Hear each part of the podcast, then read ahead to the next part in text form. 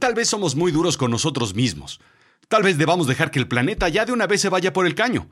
Tal vez esos líderes que no creen en el cambio climático están en lo correcto. Abramos paso a un nuevo mundo, pues, y a sus nuevas especies. Yo soy Rodrigo Job y yo te cuento. Y sí, esto, esto es azul chiclamino, la realidad de lo absurdo.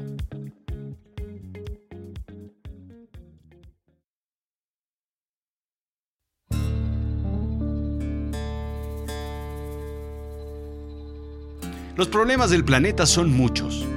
Tal vez no pueda haber más a estas alturas. Deforestación es uno de ellos. Contaminación, por supuesto, es tal vez el más importante. En pocos años habrá más plástico que peces en el mar. No hay forma de detener o incluso concientizar a la humanidad sobre el calentamiento global. Cada año se rompe el récord más caluroso por el uso excesivo de combustibles fósiles y generación de gases invernadero. Y 2017 fue el año más caliente en los últimos 135 años. Y 2018 no come piñas. Los ríos están secando y la tierra es infértil porque la alimentamos con contaminantes y material radioactivo. La cubrimos con asfalto y evitamos que beba para renovar sus mantos acuíferos. Y por supuesto tiene comezón por algunos bichitos llamados hombres que no dejan de hacer colonias en todos lados, sobre todo en las axilas y en el cuero cabelludo del planeta. Digamos que es como el tío Pelayo. Alopecia, insuficiencia renal, sin poder limpiar y desintoxicar el hígado destrozado, los pulmones calcificados por enfisema y liendres por todos lados. Del aliento ya ni hablamos. Así tenemos a la tierra. A ver, dale un abrazo. Guácala. Nosotros creamos gran parte de ese problema, si no es que todo, y para resolverlo, fabricamos botes de plástico, para guardar la basura de plástico y generadores de aire acondicionado para hacer que baje el calor de la fábrica de plástico, pues porque el planeta es una gran fábrica de plástico. ¿Y quién lo paga? Los animales. Indica Gerardo Ceballos, investigador del Instituto de Ecología de la UNAM, que desde el año 1500 se han extinguido más de mil especies de vertebrados. Lo normal es que se extinga una de cada 5.000 especies cada 100 años. Es, digamos, las causas naturales de muerte o desaparición de una especie. Desde 1900, la tasa es 100 veces más alta. Lo que se extingue en 100 años debió haberse extinguido en 10.000. ¿No te das una idea de los números? Ahí te va. A veces me pasa lo mismo. Bien, imagínate esto. Vas al súper y compras ese vicio o ese placer culposo que te mata. Cigarros, botellitas de vino, puros, chocolates, mazapanes, eso que disfrutas.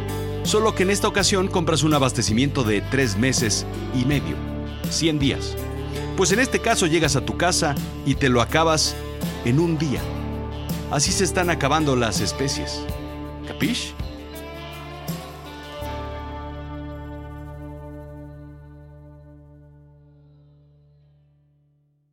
Hoy por hoy, muchas especies lo están sufriendo y pasando mal. Todos hemos visto en fotos o en memes al osito polar solitario navegando sin rumbo sobre un pedazo de hielo, o al oso polar flaco y solitario caminando por lo que parece ser un sitio con árboles y calor donde no corresponde. Nos reímos incluso con el subtítulo. Eso te pasa por beber Coca-Cola. Viven en el Ártico, únicamente en Rusia, Noruega, Groenlandia, Estados Unidos y por supuesto Canadá, donde viven el 80% de ellos. Estos bichitos pueden llegar a pesar hasta 800 kilogramos y medir casi 2 metros y medio, y por ello no tienen un depredador natural, bueno, más que el insignificante y mortífero humano. Y no porque los casemos. No hay por qué alarmarse en realidad. No son una especie en vías de extinción. Aún hay unos 20 o 30 mil especímenes. Lo que sí está en extinción es su hábitat, por lo que las principales zonas donde viven, zonas de hielo donde cazan enormes morsas y belugas, están desapareciendo. Esto hace que los osos se muevan tierra adentro a buscar comida. Esto indirectamente podría amenazar en un futuro su existencia. Igual que hoy no vemos más pájaros dodó o lobos de Tasmania y al unicornio azul de Pablo Milanés, tus nietos podrían no conocer al oso polar. Para el 2050, la población desaparecerá en un 30%. Bueno, para ese entonces toda droga será legal y podrán ver unicornios azules, osos polares y hasta la chica de humo. Narra el New York Times que el biólogo conservacionista Chris de Thomas explica cómo los hombres somos el gatillo de la extinción masiva de muchas especies, describiéndonos como el flagelo de la Tierra. Pero él no está interesado en alimentar esa desesperanza. Para ello hay muchos otros textos apocalípticos que puedes leer. Es, digamos, el abogado de Law and Order que defiende al indefendible asesino. Él analiza la otra cara de la moneda. El impacto del hombre en el planeta no ha sido tan catastrófico. y tú me dirás, oye Rodrigo, ¿qué? Y yo te diré, aguanta la manta santa. La cosa es un poco más compleja, indica Thomas en su libro. Nos hemos expandido por todo el globo terráqueo, creando redes internacionales que en realidad han reunido nuevamente a los continentes en una especie de supercontinente virtual mezclando plantas, animales, microbios, especies micóticas de una forma no antes vista. Una nueva Pangea no antes vista en más de 200 millones de años. Hemos transformado el entorno de tal forma en la que las especies se han desarrollado y han cambiado o mueren. Como resultado, algunas plantas, animales, microbios y hongos ganan y otros pierden. Esto es la lucha libre. Su argumento es que hay muchas especies que están apareciendo, creándose, naciendo y evolucionando, de otras que estaban muriendo globalmente. Por ejemplo, en Brasil, el Mitu Mitu ha desaparecido, pero han aparecido dos nuevas especies, la garcilla bueyera y el picabuey. esto, es, esto es serio, no se rían. La tesis de Thomas es que hay más especies en las zonas tropicales que en las zonas frías, por lo cual podría incluso ser bueno para este tipo de animales. Más calor, más animales tropicales. Lo que sí no muere es la genética. Muchas especies tienen genes incluso de dinosaurios y mamuts. Nosotros tenemos una parte genética del neandertal. La información queda aunque la especie se vaya. Aunque bueno, tampoco es así como mucho consuelo, ¿eh? Tendríamos que venir en un millón de años, dice Thomas, para ver muchos millones de nuevas especies cuya existencia puede serle atribuida al humano. Mega cubole. Que el gran creador del universo y la vida que existe dentro de él no permita que se difunda este mensaje porque vamos a estar aplaudiendo el uso de combustibles fósiles, plásticos y sobre todo el santo popote. Así es que... sí. En efecto, muchas especies están desapareciendo, al igual que muchas están apareciendo. Los datos son tan malos como tan buenos. El mundo está cambiando y el cambio no es sinónimo de pérdida o de daño.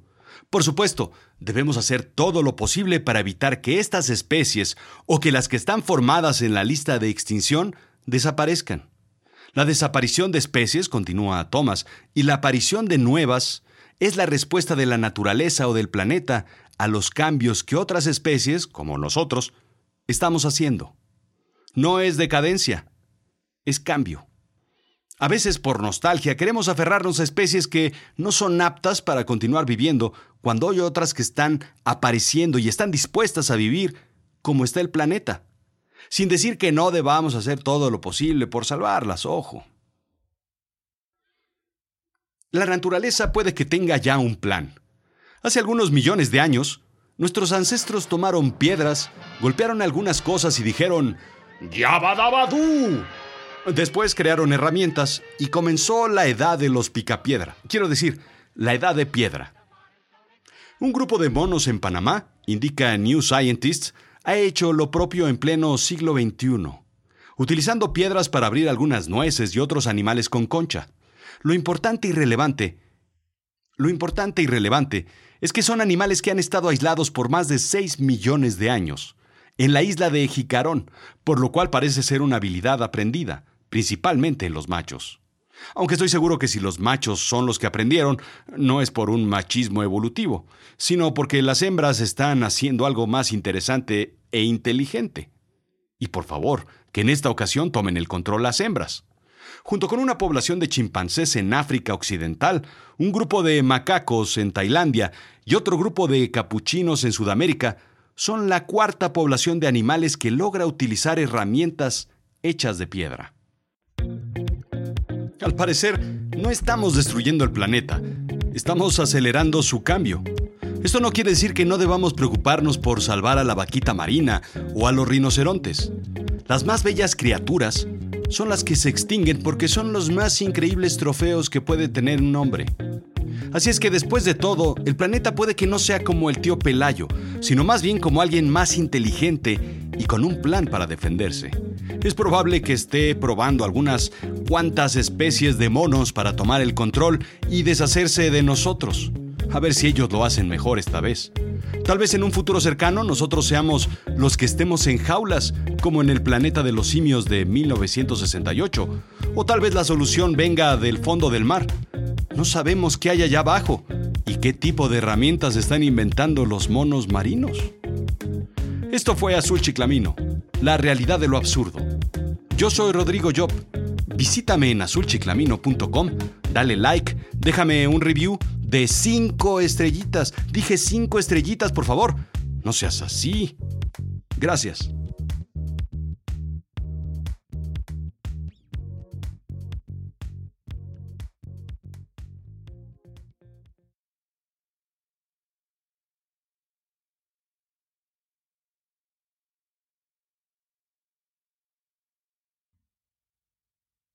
Sí, sí, llegan en una nave. Llegan en una nave y después los agarran los monos. Y además los meten en jaulas. Bueno, los meten en jaulas con barrotes hechos casi como de bambú, pero no se podían escapar. Y además, y además tenían de diferentes, así como, como de diferentes este, especies y como diferentes humanos por colores y ya sabes, así. Y los monos andaban a caballo y usaban herramientas y, no, y, tenían espadas y armaduras y cosas, sí. Sí, no, la cosa es esa. La cosa es que, que, pues que se preocupen los feos, que a esos los animales feos y los matan. Eh, que, que, pues nosotros como Charlton Heston y como yo, que somos pues así como guapos, como altos, como galanes, pues ahí sí nos van a tener en jaulas. Los demás, quién sabe qué harán con ellos. Los tendrán en otro sitio los, o, o se desharán de ellos. Nosotros seguimos vivos. No, no, pues que se preocupen los feos.